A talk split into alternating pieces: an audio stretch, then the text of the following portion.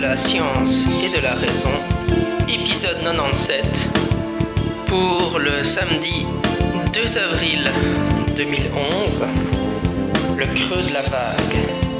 Alors aujourd'hui, je vais vous proposer une interview de Robert Alessandri, qui donc s'est intéressé à la vague d'OVNI du 5 novembre 1990 et au travail réalisé par le CEPRA, donc euh, par le service OVNI du CNES, actuellement baptisé le GIPAN, mais à l'époque c'était le CEPRA, concernant cette euh, soi-disant vague d'OVNI. Donc nous, allons parler du 5 novembre 1990. Mais avant cela, j'ai des annonces à faire. Alors tout d'abord, je voudrais vous inviter à la première soirée de Bruxelles Sceptique dans un pub, ou Brussels Skeptics in the Pub. La soirée se déroulera le vendredi 22 avril 2011 de 20h à 22h dans la salle du premier étage de l'horloger du Sud. L'entrée sera libre. Alors en fait, la façon dont on va procéder, c'est qu'il y aura un, un bol ou quelque un vase où on, peut faire des donations pour euh, rembourser la location de la salle et euh, pour euh, bah, payer les frais de déplacement des, invités futurs. Donc, mais, les donations seront libres pour chacun et la, somme qu'ils veulent donner pour favoriser le développement de ces, de ces Brussels Skeptics in the Pub. Alors le thème de la soirée sera l'ufologie, un folklore moderne. Donc elle se composera d'une conférence de votre serviteur suivi d'une séance de questions-réponses. L'adresse est l'Horloger du Sud, rue du Trône, 141 à 1050 Bruxelles. Il s'agit d'un café-restaurant-brasserie culturelle afro qui se trouve à l'entrée de Matangé. Les Bruxellois connaissent, enfin les Belges connaissent en général. Il s'agit d'une zone euh, où l'influence africaine est très très forte. un peu comme. Euh, c'est pas un Chinatown, mais c'est un Africatown. Le nom d'Ogmatogé vient d'un quartier de Kinshasa. Alors il n'est pas vraiment facile de se garer à proximité. Nous avons choisi l'endroit, euh, moi et Dorian Nerdal, qui m'aide à organiser cet événement en fonction de l'accessibilité plutôt en transport en commun. Donc euh, l'horloger du Sud se trouve euh, en effet très près d'Aga, Bruxelles-Luxembourg, quelques minutes à pied. C'est aussi à une distance de marche du métro pour de Namur peut-être une dizaine de minutes, et l'endroit est tout aussi aisément accessible par bus. Alors n'oubliez pas que si vous, désirez être tenu au courant des activités futures de Brussels Skeptic in the Pub, vous pouvez rejoindre la page des fans sur Facebook et j'espère euh, vous y voir nombreux pour ceux qui habitent euh, en Belgique en tout cas ou peut-être dans le nord de la France. Ça c'est la première annonce. Alors la deuxième annonce, c'est que le mardi 12 avril 2011, à partir de minuit, donc euh, ce sera très tôt le matin, je serai sur la radio IDFM. C'est une radio qui se trouve dans le Val d'Oise. Donc je serai sur la radio IDFM avec euh, mes copains du forum Septicovni, donc euh, Thibaut Alexandre et Jean-Marc Donadieu. J'ai déjà interviewé Jean-Marc Donadieu euh, deux fois pour ce balado. J'aurai certainement l'occasion d'avoir Thibaut Alexandre dans le futur. Et donc c'est organisé euh, sur base de... C'est une invitation qui a été euh, faite à certains aux membres du forum Scepticovni pour une émission spéciale consacrée à scepticisme en ufologie. Donc ça, ça sera le mardi 12 avril 2011 à partir de minuit sur la radio IDFM. Voilà pour les annonces et je vous propose donc de passer dès maintenant à l'interview de Robert Alessandri sur le creux de la vague.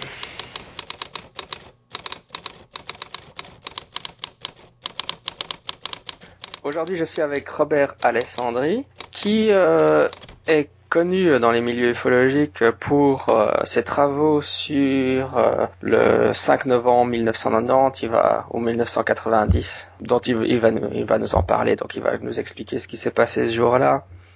Bonjour. Oui, bonjour. Et oui, je, je voulais aussi mentionner évidemment que tu es l'auteur d'un ouvrage qui s'appelle Le creux de la vague. Alors, euh, qu'est-ce qui s'est passé le 5 novembre 1990 bah alors donc le 5 novembre 1990 pour nous, pour nous français, euh, à précisément à 19h, il y a des dizaines de milliers de gens en France qui ont, qui ont vu euh, un immense ensemble de lumière passer au-dessus d'eux, enfin plus ou moins au-dessus d'eux, avec des, des sortes de, des traînées lumineuses en, en silence, assez lentement.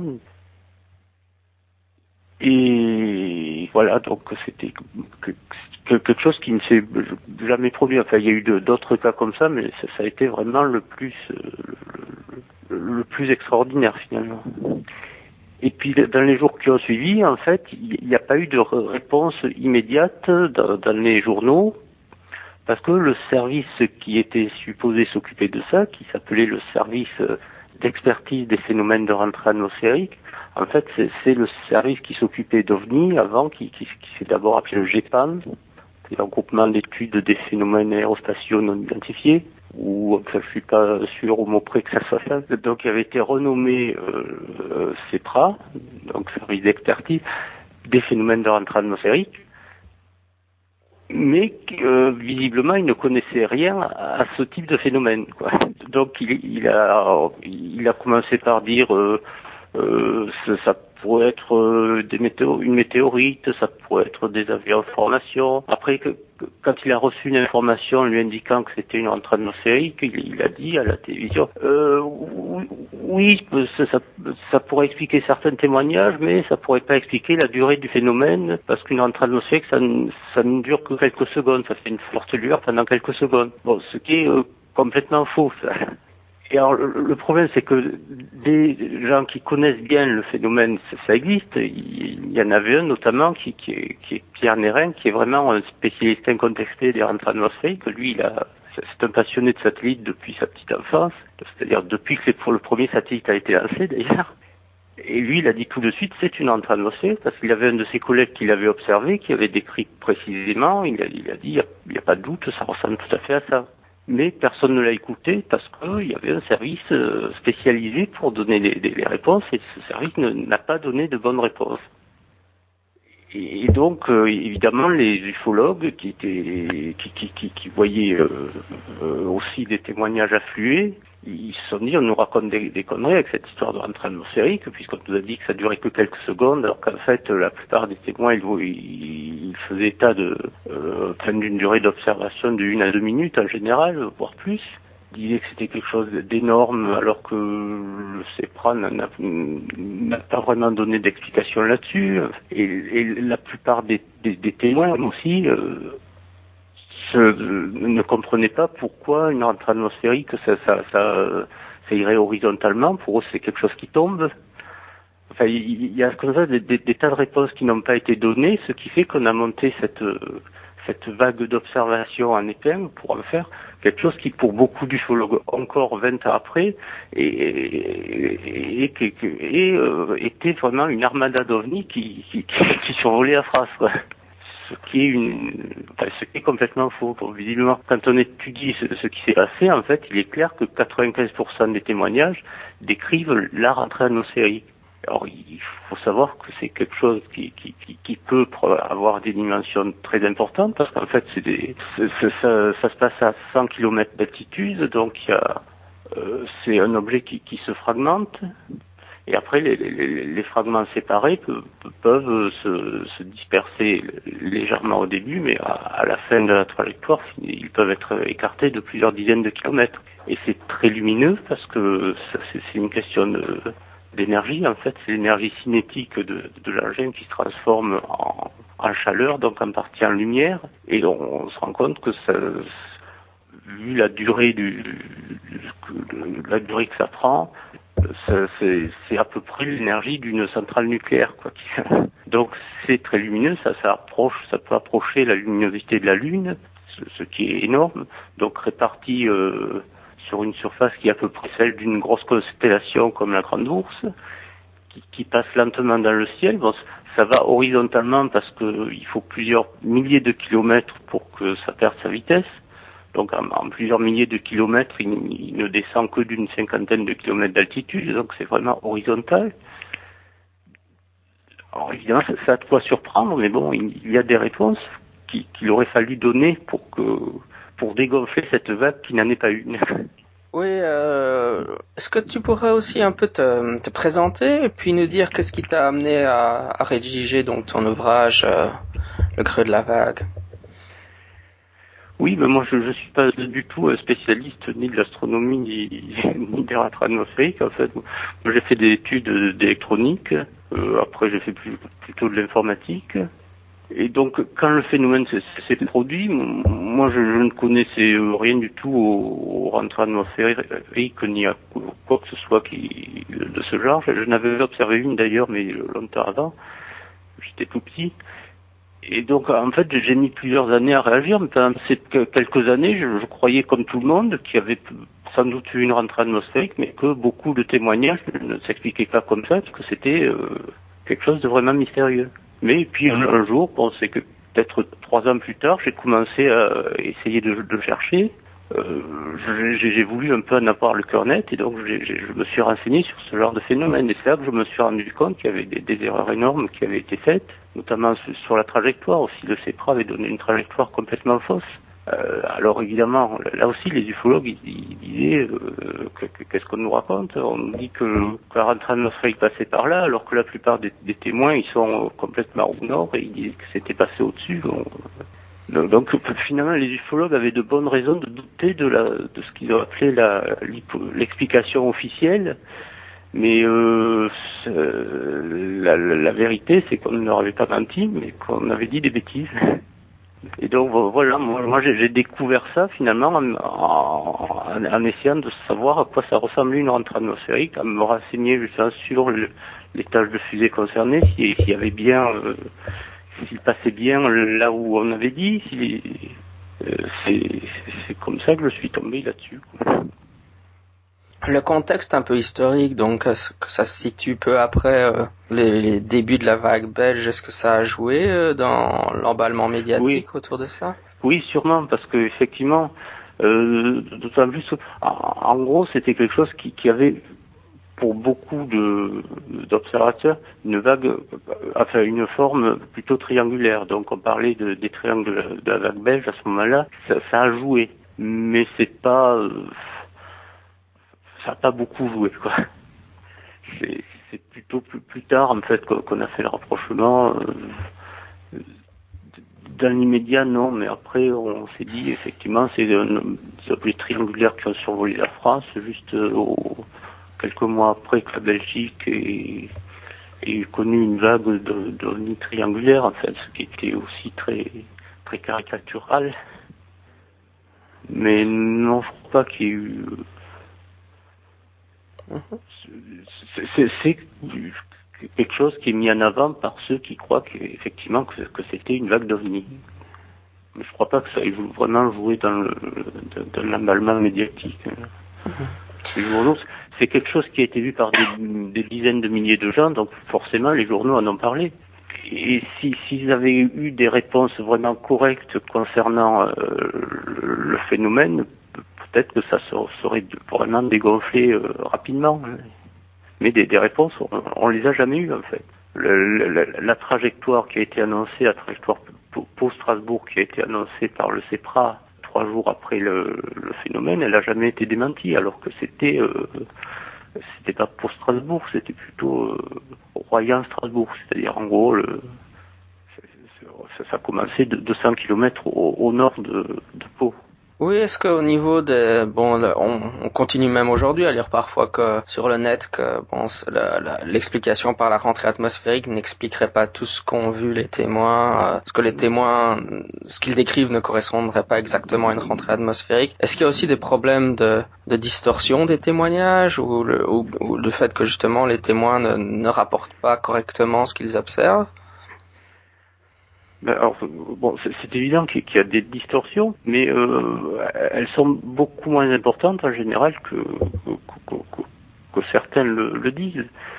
C'est surtout les beaucoup les ufologues en fait qui veulent pas confronter le, leur témoignage, ce qu'ils ont dit, avec la réalité d'une rentrée atmosphérique si euh, puis bon, je, je vais peut-être prendre quelques exemples, ou surtout un exemple qui, qui, qui, est particulièrement parlant en fait.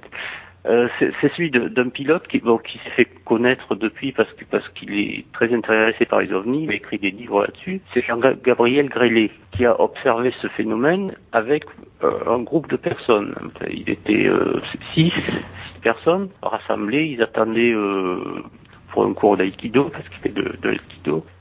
Et donc ils ont vu passer ça. Alors il y a le, premier, le premier qui a vu ça, qui a pris ça pour un avion qui avait des, faisceaux dirigés vers le sol, qui avait deux, phares dirigés vers le sol et qui allaient, qui, allait passer au-dessus d'eux vers leur droite.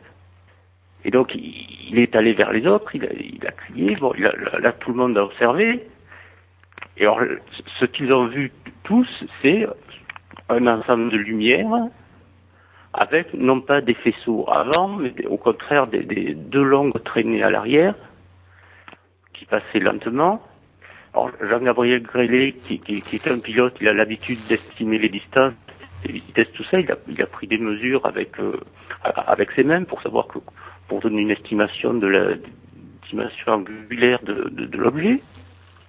Il a décrit ça, on se rend compte que ça correspond très exactement à la rentrée atmosphérique, c'est-à-dire la dimension. Bon, on ne connaît pas évidemment la dimension exacte de l'ensemble de débris qui est, passé dans le ciel, mais c'est, disons, quelque chose qui s'accorde à peu près avec ce genre de phénomène.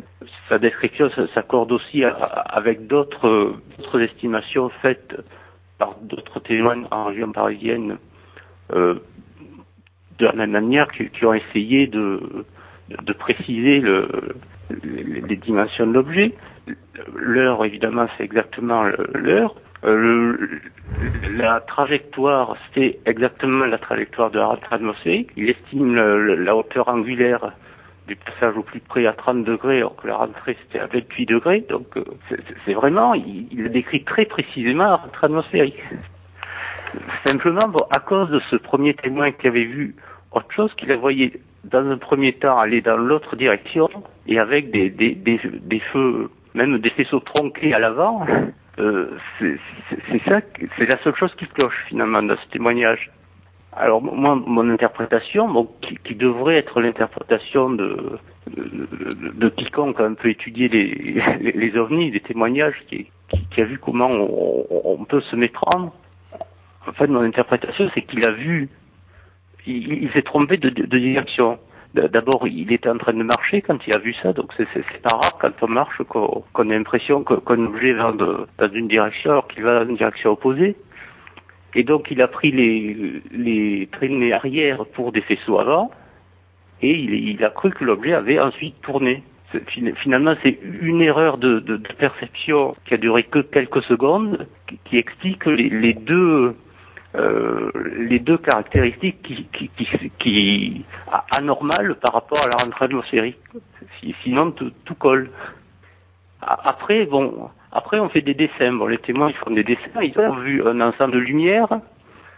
Euh, comme ces, lumières allaient, euh, euh, elles gardaient des positions fixes les unes par rapport aux autres. On, on, on se dit qu'il y a quelque chose qui les soutient. Donc pour, pour griller, il pensait que c'était euh, il y avait une structure métallique derrière. Euh, donc après, il fait son dessin, il met des lumières et puis il met des, petits traits qui se, sont censés représenter la structure métallique. Euh, mais en fait, si on lit son témoignage, on, se rend compte que la structure, il n'a pas vu. Il, il, le dit très clairement. Je, je n'ai rien vu entre les lumières mais euh, j'avais l'impression qu'il y avait quelque chose derrière. C'est juste une impression. Et alors évidemment, quand, après on, voit le dessin, déjà il dit ça peut pas être une rentrée atmosphérique ça. Mais en levant dans le dessin ce qui n'a pas été réellement observé, il reste un ensemble de lumières, de grandes traînées, et c'est tout. Et qu'est-ce que dit actuellement euh, Grélé à propos de son observation? Mais Grélé, apparemment, il est toujours euh, persuadé d'avoir euh, observé quelque chose euh, d'extraordinaire. Peut-être parce qu'il est, parce qu'on lui a jamais expliqué aussi. Alors, ce, ce, ce qui est intéressant, c'est qu'il a entraîné avec lui des gens d'une association d'aéronautique qui, qui, a monté un groupe d'études des, des, des, ovnis, justement, qui, qui s'appelle, je crois, la commission Sigma. Et j'ai vu leur première conclusion. Donc, ils reparlent de cette de cette vague du 5 novembre comme si c'était une vague d'OVNI, en, disant un peu n'importe quoi dessus. Ils disent qu'il y a eu deux, qu'il y a eu deux types de phénomènes qui, allaient dans des directions opposées. C'est-à-dire qu'il y, en aurait plusieurs pour eux qui, seraient allés du sud-ouest au, nord-est et d'autres qui auraient suivi une trajectoire ouest-est. Alors qu'il suffit d'avoir d'avoir étudié un peu cette vague avec les témoignages pour savoir qu'il n'y a qu'une seule direction. Donc apparemment, Grédy, il est resté sur son observation, mais il s'est pas du tout renseigné sur ce qui s'était passé. Oui, tu mentionnais au départ que peut-être que le, la rentrée atmosphérique n'expliquait absolument pas absolument toutes les observations de ce, de ce soir-là ben, ça, serait étonnant d'abord qu'elle que, explique toutes les observations, parce que euh, chaque nuit, en fait, il y a des gens qui observent des gens qui, ne comprennent pas. Alors c'est pas parce qu'il y a une rentrée atmosphérique que ça va occulter les, les, autres euh, les autres observations finalement. Euh, donc bon, il, y a sur, bon, il y a quelques cas où on sait qu'il y a eu des, des méprises avec euh, autre chose que la rentrée atmosphérique, mais qui n'était pas non plus quelque chose d'exceptionnel, quoi. On va appeler ça des ovnis, c'est des ovnis tant qu'on n'a pas vraiment identifié ce que c'est, mais apparemment c'est des, choses très très très terrestres. Notamment, bon, il y, a aussi un autre cas là que, la plupart des ufologues croyants, enfin on va dire croyants parce que je, crois que le, terme s'applique vraiment, considère comme un des cas les plus fantastiques de, du 5 novembre 90, et c'est euh, à Villavar. Alors Villavar, ce qui, s'est passé, en fait, il y a trois témoins distincts. Bon, il y en a même d'autres, mais bon, c'est autour de ces trois-là que qu'on comprendrait vraiment ce qui s'est passé. Euh, donc il, y a un, enfin plutôt deux témoins hein, qui étaient ensemble, deux automobilistes qui ont vu que quelque chose de passer euh, un ensemble de lumière qui, dessinait comme un boomerang immense, qui avait des traînées derrière, qui passait en silence, qui suivait euh, une trajectoire en gros ouest-est. Alors, visiblement, ce, qu'ils ont vu, c'est l'entrée atmosphérique. Bon, euh, évidemment, ils disent qu'ils ont vu une forme noire. ça aussi, les, formes noires, quand on voit un ensemble de lumière passer dans le ciel, on a tendance à, si ces lumières gardent leur position, on a tendance à, mettre un objet euh, derrière, à croire qu'elles sont liées entre elles par un objet. Donc ça, des formes noires, il y a, des tas de, témoins qui les décrivent très souvent, que quand ils sont plusieurs, il y en a un qui voit une forme noire, un autre qui par contre dit euh, moi j'ai eu que des lumières, euh, il y a eu peut-être une forme derrière, mais j'ai rien vu. Donc ce, ces automobilistes, c'est clair qu'ils ont vu la atmosphérique. Après, un peu plus loin, à peu près au même moment, il y a une, il femme qui a vu passer une forme noire ovale avec une lumière rouge clignotante qui faisait un, comme un bruit de moteur. Bon, ça, et qui allait dans une direction qui n'était pas du tout celle de la rentrée. Donc ça, visiblement, c'est pas la rentrée atmosphérique, d'accord. Alors de la dire que c'est un ovni, euh, moi je dirais plutôt que ça pourrait être un hélicoptère. Et, puis, encore un peu plus loin, il y a le mari de cette femme qui a vu euh, quelque chose qui ressemblait beaucoup aussi euh, à ce qu'a décrit sa femme, qui est un objet noir de plusieurs lumières, dont une rouge clignotante, qui est passée au-dessus de lui très, lui il est sur son tracteur, c'était un cultivateur, qui est passé très bas au-dessus de lui, et puis qui est allé faire une boucle autour de pylône et qui, qui, qui, s'est éloigné dans l'autre direction. Bon, ça aussi c'est pas un atmosphérique, mais euh, alors ce qui est amusant, c'est que les ufologues convaincus, eux, ils ont rattaché ce cas-là à celui des deux automobilistes et ils ont dit euh, voilà c'est l'engin qu'ont vu les, les, automobilistes qui a fait demi-tour et qui est passé devant bon moi je le plutôt à l'observation de, de, sa femme euh, qui, qui, qui, rapporte visiblement à, un hélicoptère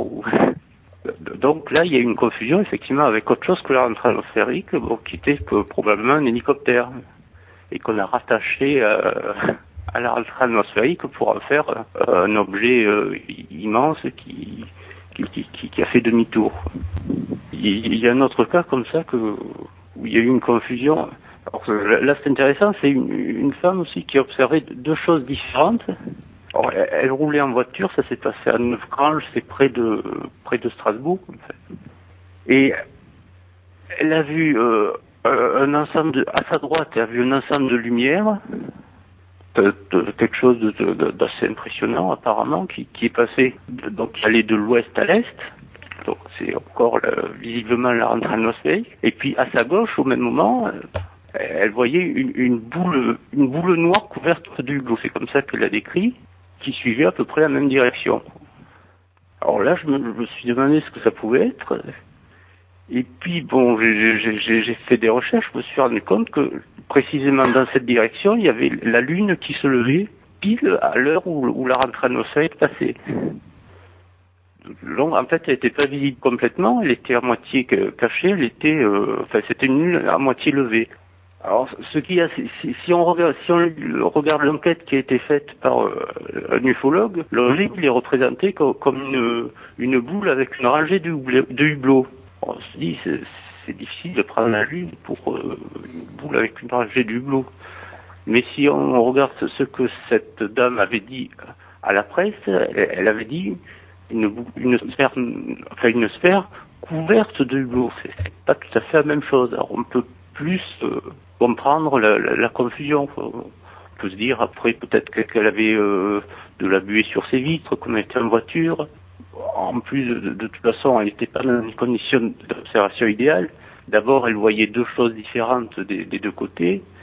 Elle a vu ça pendant euh, peut-être 30 secondes. Il y avait des, des maisons au bord de la route qui, occultaient euh, régulièrement l'objet, donc c'est une méprise assez euh, assez compréhensible, quoi. Mais il n'y a pas de, de, de grosses distorsions finalement dans son témoignage, ni dans la plupart des autres. Oui, donc euh, tout ça, ça nous ramène un peu euh, au rôle du, du CEPRA. Qu'est-ce que tu penses un peu du, du service OVNI du CNES en général? Oui, oui, donc le, le CEPRA qui, euh, un peu plus tard, il, il, a été rebaptisé, enfin il a gardé son nom de CEPRA, mais ça voulait dire au service d'études des phénomènes rares atmosphériques. Donc on, on comprend que je dois être pour quelque chose là-dedans, je crois. Ils ont fini par se rendre compte qu'il valait mieux de ne pas s'occuper de, de rentrer à nos fakes si on savait pas euh, à quoi ça ressemblait. Quoi. Et ensuite, il, il, a été de nouveau rebaptisé. Il est redevenu pratiquement le, le GPAN d'avant, en ayant rajouté information. C'est-à-dire maintenant c'est le GPAN euh, avec lui qui veut dire information en plus. Euh, ouais, parce qu'ils sont supposés, ils sont supposés informer le grand public. Oui. bah, ils, ils, ont, euh, ils ont mis en ligne les, euh, enfin la plupart, ils, continuent les, les, témoignages qu'ils ont reçus par les gendarmeries. Mis à part c'est pas très exploitable parce, que évidemment les noms des témoins se, se sont enlevés, ainsi que les lieux d'observation. Donc finalement il reste plus grand chose à exploiter. Mais bon, c'est ils l'ont fait. Oui, il, faut déjà bien. il faut un peu d'information. Maintenant, bon, à l'époque, ils étaient censés aussi faire vraiment de, de l'expertise, donc euh, non seulement des ovnis, mais des rentrées atmosphériques. Ça, ça a été enlevé. Ils ont euh, en principe des, enfin, un groupe de scientifiques qui, qui, qui, peut les aider à enquêter sur des cas, mais je sais pas trop ce que. Enfin, visiblement, il n'y a pas eu une étude d'ovnis qui soit sortie de là, euh, qui, qui, qui présente de l'intérêt. Avant ça, euh, justement du temps où il s'appelait le CEPRA ou, ou avant le GEPAN, ils, ils, ont sorti quelques, quelques cas qui a fait parler d'eux, mais je, je suis pas sûr. Euh, je suis pas sûr que, que l'enquête ait été très bonne. Il y a notamment un cas de trans en Provence. Que... Oui, j'ai déjà interviewé précédemment euh, Eric Maillot sur euh, l'ouvrage Les ovnis du CNES, donc mes auditeurs oui, sont un peu au courant de tous ces problèmes. Bon, à propos de ton livre, euh, je dois avouer que malheureusement je ne l'ai pas lu. Je pense qu'il est, enfin j'en ai entendu beaucoup de bien de la part de Jacques Scorno, mais euh, il est, il est assez difficile à se procurer, je crois, non? Oui, oui, bah disons que c'est pas un livre qui a été euh, publié, comme, euh, enfin, qui a été imprimé. Moi, je le sortais en photocopie, donc je, je, je j'en ai fait que, je sais plus combien j'en avais fait, mais enfin peut-être une centaine. Pe peut-être que je pourrais le ressortir si, si, si on le demande, enfin, ou, ou bien je vais peut-être remettre une partie de, de, ces données sur le site internet, je je sais pas encore. Hmm. Parce qu'en fait, bon, bon, se dire, je, je, peux dire ce, ce qu'il contient, en gros, c'est euh, en, plus bon, des explications sur la atmosphérique, ça que je, n'ai pas trouvé ailleurs. c'est ça le, problème. J'ai aussi fait une étude statistique. je me suis appuyé sur, un autre auteur qui, s'appelle Franck Marie, qui, a, lui collecté énormément de, cas sur cette euh, vague. Bon, on peut appeler ça une vague. C'est une vague d'observation, si c'est pas une vague d'OVNI. Euh, donc lui a fait un gros, un gros travail de collecte d'informations. Euh, il a pris tout, tout, ce qui se rapportait à ça, les articles de journaux, il a passé des, des appels à témoins dans, tous les journaux, donc il a reçu beaucoup de témoignages, et donc il a collecté plus de 400 témoignages là-dessus. Euh, en dehors de ça, il faut dire qu'il manquait complètement de rigueur. Bon, il, et lui, il a vraiment voulu euh, mettre de... Enfin, d'abord, il s'est peut-être mis à l'esprit lui-même qu'il y avait vraiment une vague de d'ovnis, qui avait... Euh, il avait sous-titré son livre 400 ovnis, euh, 400... Oui, 400 ovnis survolent la France. Pour lui, c'était... S'il avait récolté 2000 observations, il aurait dit 2000 ovnis survolent la France. Et, donc, par contre, c'est un outil précieux si on veut faire une étude statistique, parce que lui, il a tout pris, il n'a pas cherché à trier les témoignages, euh, comme notre l'ont fait, il, il, a vraiment tout pris en, mettant les, les euh, coordonnées géographiques de, de, chaque observation. Donc j'ai fait une étude statistique à partir de là. Et bon, l'étude confirme tout à fait que la majorité des, des observations se rapportent à la rentrée atmosphérique enfin, il y, a plusieurs choses. On se rend compte, par exemple, que plus les témoins soient, sont loin euh, par rapport à par rapport au passage de la rentrée, plus ils sont éloignés, plus leur estimation de, la dimension diminue, la dimension de l'objet diminue. Euh, on, se rend compte que la grande majorité des témoins sont à, moins de 300 km du passage de la rentrée. Après, il y a une chute, euh, une chute très rapide du nombre de témoignages. Or, ce, qui est tout, à fait compatible avec la rentrée atmosphérique, qui, est visible, qui peut être vue de, plus de 1000 km, mais au-delà de 300 km, elle est basse sur l'horizon, elle est beaucoup moins importante que quand on est juste au-dessous il y, a, aussi, le, cap estimé pour les témoins, c'est vraiment le cap de la rentrée.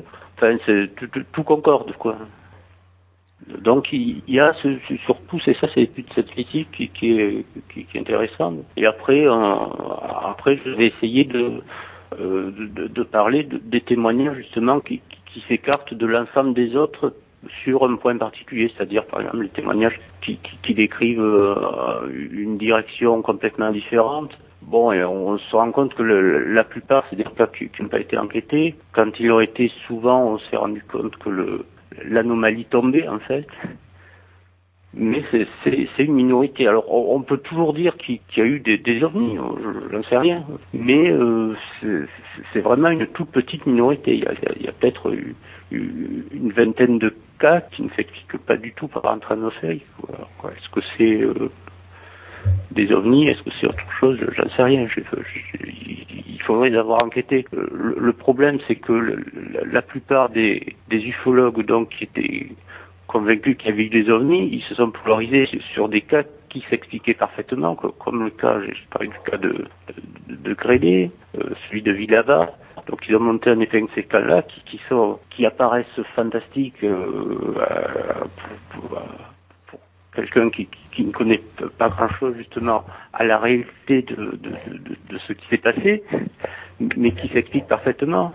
Et ils n'ont pas par contre enquêté sur les cas moins spectaculaires qui pourraient éventuellement euh, euh relever d'autres choses.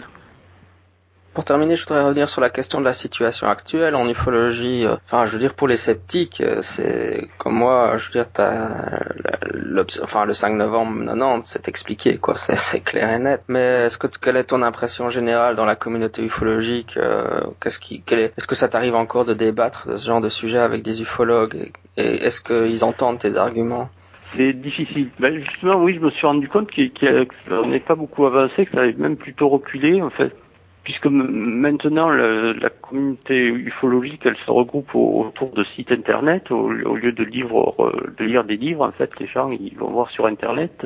Et l'impression qu'on a, c'est que personne euh, enfin, personne n'est au courant de, ce que j'ai fait sur le 5 novembre 90, finalement. À part dans la communauté des sceptiques, oui, ça oui, mais les autres, on se rend compte qu'il n'y a rien du tout.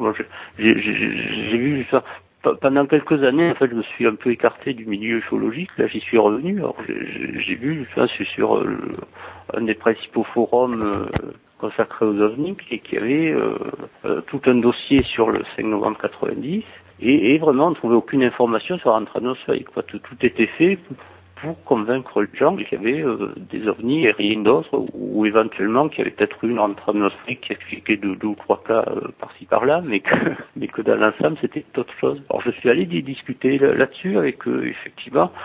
C'est difficile. On, se rend compte que finalement c'est des convaincus qui, qui qui, font ça pratiquement une religion. Quoi. Pour eux, dès qu'il y, y, a un détail du témoignage qui euh, qui va pas dans le sens la rentrée c'est que c'est un ovni. Alors on, leur explique, on leur explique, mais dans ce cas, comment se fait-il que sur ces, ces témoignages, tous ceux qui sont situés au, sud de la trajectoire, ils ont vu le phénomène passer au nord, tous ceux qui, sont situés au nord, ils ont vu le passer au sud. Bon, finalement, on arrive à leur faire se, poser des questions et ils sont moins convaincus qu'avant. Mais euh, il n'empêche que l'information n'y est pas. Quoi. Évoquons quand même tes... On peut difficilement faire une interview de toi sans parler de tes déboires euh, juridiques avec Jean-Jacques Velasco. Tu peux un peu nous en parler, nous dire qu'est-ce qui, a généré ces déboires et puis quels ont été les résultats de tout ça? Ah, ben, les résultats. Alors, bon, ce qui s'est passé, bon, quand je me suis rendu compte donc, que, que, tout, tout le, euh, enfin, tout, ce foin qui avait été fait au sujet du, du, 5 novembre et toutes ces questions que, les ufologues n'avaient pas eues finalement, qui, qui, qui, a fait qu'on ait parlé du vague d'OVNI, euh, je me suis rendu compte donc que c'était parce que le, le, le CEPRA euh, enfin, ne connaissait absolument rien au rentrant de fake quand il avait donné ses conclusions et, c'était le service auquel on, auquel on, demandait des, des réponses.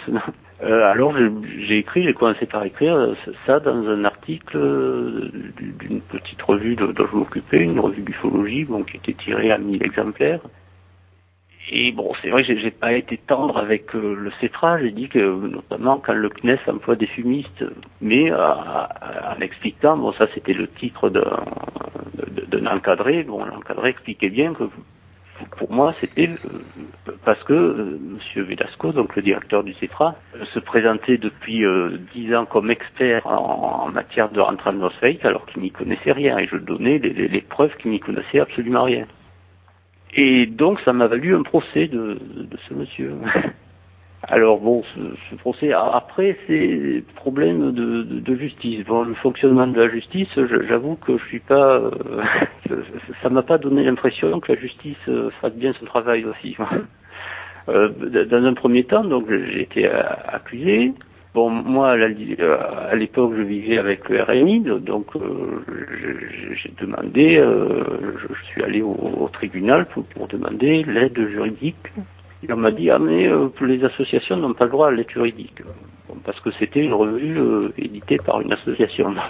J'ai dit, oui, oui, mais attendez, je suis accusé moi personnellement aussi. On m'a dit, non, non, alors c'est-à-dire, non seulement c'est même pas l'aide juridique qui m'a refusé, on a refusé de me donner le, formulaire de demande d'aide juridique. Et donc ça s'est passé, cette première instance, sans moi, sans, sans, que je puisse du tout me défendre en fait. J'étais même allé en discuter au juge. J'avais j'avais été informé qu'il y avait eu une. Euh, c'était pas l'audience, c'était avant l'audience. On fait une réunion pour, euh, pour pour décider justement de la date d'audience. Donc j'étais allé, j'avais expliqué au juge ce qui s'était passé. Et il m'a dit ah non mais nous, nous, moi je ne peux rien faire pour vous. Nous on ne peut on ne peut prendre en compte que ce qui, a été déposé par, votre avocat. Et si vous n'avez pas d'avocat, euh, on ne peut rien faire. Donc finalement, j'avais même pas été informé de, la date de l'audience. Je, suis après que j'avais été condamné. Bon, bon. déjà, je trouve ça pas très. Euh... je sais pas. J'ai lu un article de, la Déclaration des droits de l'homme qui est tout à fait contraire à ce genre de choses, mais apparemment ça marche comme ça. Alors après, par contre, l'aide juridique m'avait été accordée en appel. J'étais allé en appel. Donc euh, là, pas, pas, de problème. Il y avait euh, un avocat donc que je ne payais pas, qui était payé par, par l'aide juridique, qui, m'a très bien défendu d'ailleurs. Mais alors, ce, qui se passe, euh, un appel, bon, il, y a eu après le, jugement. Alors là, c'est là que c'est étonnant parce que moi, j'avais été accusé, on, m'accusait de, enfin, on, m'attaquait pour euh, euh, pour injure et diffamation. Bon, sans qu'il y ait de distinction entre les deux. Alors, ce qu'il faut savoir, c'est que d'un point de vue juridique, bon, il y a une différence très nette entre les deux. C'est même franchement incompatible. Hein. C'est-à-dire une, injure, c'est quelque chose, c'est une invective qui n'est pas du tout argumentée. Quoi. Quand, on traite quelqu'un de con, c'est une, injure, c'est clair. Et, par contre, la diffamation, c'est que quand on euh, quand on s'appuie sur des faits précis. Par exemple, si on dit euh, un tel est une nullité, c'est une injure. Si on dit c'est une nullité dans un domaine particulier euh, et, qu'on explique pourquoi, c'est, ça pourrait relever de la diffamation si, c'est vrai. Bon, moi, clairement, tout ce que j'avais écrit, ça, pouvait, euh, ça, ne se rapportait pas à l'injure. C'était vraiment une, étude. J'avais fait un article de 14 pages qui, expliquait très clairement les erreurs du CEFRA et, ce que j'avais dit, ce qui m'était reproché. D'ailleurs, ça, ça, se rapportait vraiment à une expertise dans le domaine précis des rentrées atmosphériques. J'avais écrit c'est une nullité dans le domaine des rentrées atmosphériques, des, des trucs comme ça. Donc ça, ne peut pas être considéré comme injure et personne n'avait considéré que c'était une injure. Le jugement en première instance, il n'a jamais parlé d'injure. Mais euh, après le, jugement donc en appel, j'ai appris avec surprise que j'étais condamné pour injure c'est un peu spécial aussi. J'avais toujours cru être euh, attaqué pour diffamation et finalement on me condamne pour, pour injure sans que, ça ait jamais été discuté. Euh, alors ça, on se rend compte que c'est complètement contraire à la loi. les textes sont très clairs. Euh, quelqu'un qui, est accusé, on, doit lui dire de quoi il est accusé très précisément et on ne doit pas mélanger deux de termes complètement exclusifs comme injure et diffamation n'importe qui peut aller dans une bibliothèque et voir que c'est comme ça. Et ce qui est amusant, c'est que, enfin, bon, je ne vais pas rentrer dans les détails. Si quelqu'un veut, voir les détails, de toute façon, tout, ce qui a été fait sur, ce procès est, sur mon site euh, univers-ovni.com. J'ai mis tous les textes, les condamnations, tout, ce qui a été présenté, donc euh, tous les détails y sont. Et euh, du reste, j'ai remis l'article aussi qui m'a valu d'être condamné. Euh, en, mettant en note quelques explications pourquoi je ne voyais pas, pourquoi j'avais, en quoi je, pu être condamné pour injure pour avoir dit euh, ces phrases qui me sont reprochées. visiblement, ça, ça, ça, ne peut pas être une injure, ça, ne peut pas passer pour ça. Et donc, après ça, je suis allé en cassation parce que, clairement le jugement était, vraiment euh, contraire aux lois. Bon, n'importe quel enfant peut s'en rendre compte en, lisant les textes de loi, on, voit que c'est contraire. Alors fais la cassation, bon, là toujours avec l'aide juridique, donc on nomme un avocat pour me défendre. Puis, euh, quand l'avocat euh, dépose son, ce, qu'on appelle le mémoire, c'est-à-dire ses, conclusions, en fait, je me rends compte qu'il n'est pas du tout euh, question de cette condamnation pour injure alors que j'avais été accusé pour, diffamation, parce que ça sous silence, et, il fait appel à, enfin, il me défend sous un truc qui, qui, qui, est complètement indéfendable. là aussi, j'ai simplement, euh, comme je commençais à avoir la puce à l'oreille, je suis allé voir un peu les, euh, les textes, je me suis rendu compte que c'était complètement indéfendable. Je, je l'ai dit sur mon site avant même que le jugement passe, je lui ai dit, ça, c'est clair, euh, je vais être condamné. Quoi. Mais il y a que la, en cassation, il n'y a que l'avocat qui peut défendre. Nous, on, on peut rien faire. Quoi. Euh, donc évidemment, j'ai été condamné en cassation. je suis allé d'ailleurs, j'ai demandé moi-même à, aller à l'audience pour expliquer aussi au juge. Il a dit ça, ça ne nous concerne pas. Nous, on peut, on peut prendre en compte que ce qui a été dit par votre avocat. Après, vous dépouillez avec votre avocat. Alors voilà, donc c'est comme ça que marche la justice française. Et donc, bon, j'ai été condamné à 5 000 euros. Bon, là, il faut dire qu'il y a euh, Jean-Pierre Petit qui, a pris ma défense sur ce site. En fait, il a fait euh, un appel à des dons. Et donc, j'ai pas payé ces 5 000 euros. C'est euh, des sympathisants de Jean-Pierre Petit qui, ont qui ont payé pour ça. Donc, je peux pas dire que j'ai que ça m'a coûté quelque chose. Mais voilà. Et or, bon, du, coup, euh, moi j'ai été condamné pour injure, je n'ai pas été condamné pour, pour diffamation. Et vu que mon texte ne relève pas du tout de l'injure, donc je, l'ai remis sur Internet de, depuis hier. Et, bon, visiblement, y Bon, il y a aussi euh, les noms des avocats qui m'ont prétendument défendu, parce que visiblement, l'avocat en cassation, enfin, il, n'était pas dans mon camp. c'est clair. Euh, j'ai bien montré pourquoi. Et parce, euh, depuis que ces textes sur mon site, ils ont été lus quand même par pas mal de gens. Il y a des, il y a des juristes qui ont lu ça et c'est clair que c'est clair qu'il a saboté ma défense lui-même. Alors maintenant, je ne sais pas pourquoi. Il faut dire aussi qu'en étant payé par le juridique, il est payé 400 euros alors qu'un avocat en cassation, en général, il est payé de 2 ou 3 000 euros, voire plus. Euh, bon, donc peut-être que ça lui donne pas envie de faire un très bon travail aussi. Euh. Mais bon, le, le, fait est qu'il a volontairement saboté, le, saboté ma défense. Je laisse chacun imaginer pour, pour quelle raison. dans, dans l'échange qu'on a eu euh, en préparation à, cette interview, tu, me disais que tu n'étais pas euh, vraiment un, sceptique, même si euh, ça te dérangeait pas que les gens le pensent. Et euh, c'est vrai que quand on t'entend, je veux dire, parler du creux de la vague, entre guillemets, tu sonnes extrêmement sceptique. Donc, je sais pas si tu voulais un peu nous en dire un peu plus là-dessus. Alors, ce qu'il faut dire, c'est que bon, je, je suis pas un sceptique a priori d'abord parce que pour moi, euh, je, je, trouverais surprenant qu'il n'y ait pas d'extraterrestres euh, qui, qui, viennent nous visiter. Parce que c'est simplement parce que je me suis intéressé à, l'astronomie, donc à l'exobiologie, et aussi aux, aux, possibilités de voyage interstellaire. Et, et pour moi, je ne vois pas ce qui peut empêcher le voyage interstellaire, par exemple.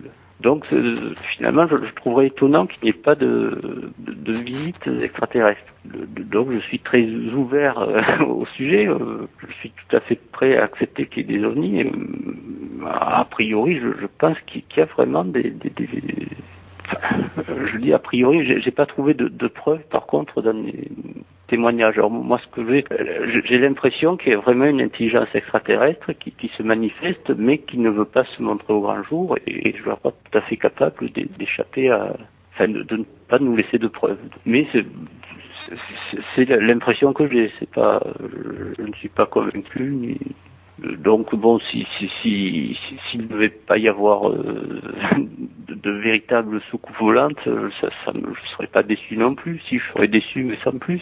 Mais j'en fais pas une, religion. C'est pour ça que, quand il y a quelque chose qui s'explique, moi je le dis la vague du 5 novembre, c'est clair qu'il n'y a, pas de soucoupe volante derrière. Maintenant, euh, je suis pas sûr qu'il n'y ait pas du tout de soucoupe volante euh, dans notre environnement. Je suis, j'ai même tendance à, penser qu'il doit y en avoir, mais je ne dirais pas qu'on que, qu'on en a des preuves. En tout cas, je, ce que je sais, c'est que les, les ovnis, c'est très intéressant à étudier, mais il faut le faire de façon neutre, quoi. Il faut pas, faut, faut, j'aime pas les gens qui sont convaincus d'un sens ou dans l'autre. C'est pas comme ça qu'on va qu'on va résoudre l'énigme. C'est pas avec des convictions et en, et en étant complètement fermé aux arguments adverses.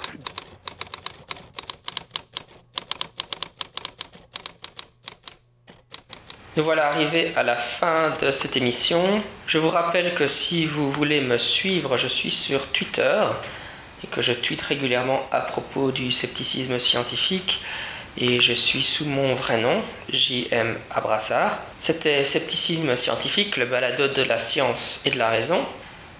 sceptiquement vôtre. It's amazing to consider that I'm holding in my hands the place where someone once felt, thought, and loved. For centuries, scientists have been battling to understand what this unappealing object is all about. About what the object is all about.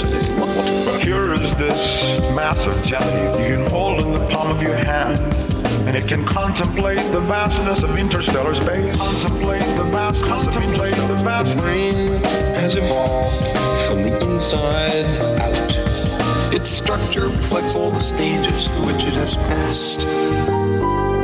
Information in the form of energy streams in, simultaneously through all of our sensory systems in the form of energy. And then it explodes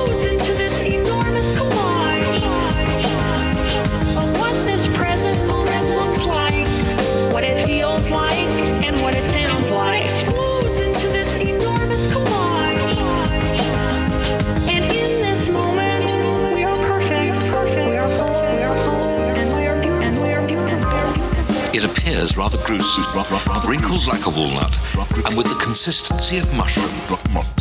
Mushrooms, like a walnut. What we know is encoded in. Cells called neurons. And there are something like a hundred trillion neural connections. This intricate and marvelous network of neurons has been called an enchanted loom. An enchanted loom. The neurons store sounds to uh, snatches of music. Whole orchestras play inside our heads. 20 million volumes worth of information is inside the heads of every one of us. The brain, brain is a very big place. It's a very small space. Information in the form of energy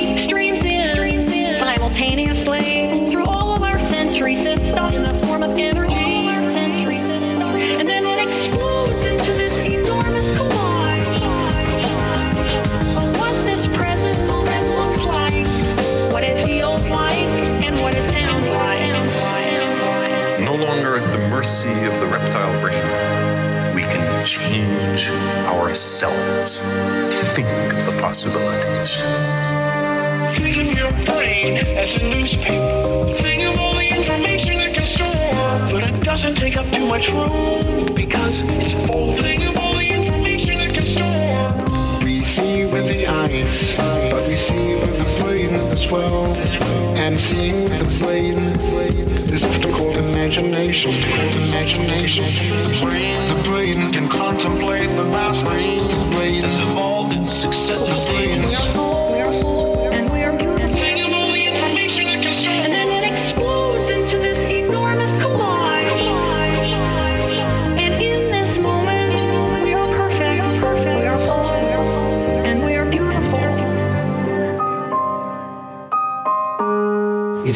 The most mysterious part of the human body, and yet it dominates the way we live our adult lives.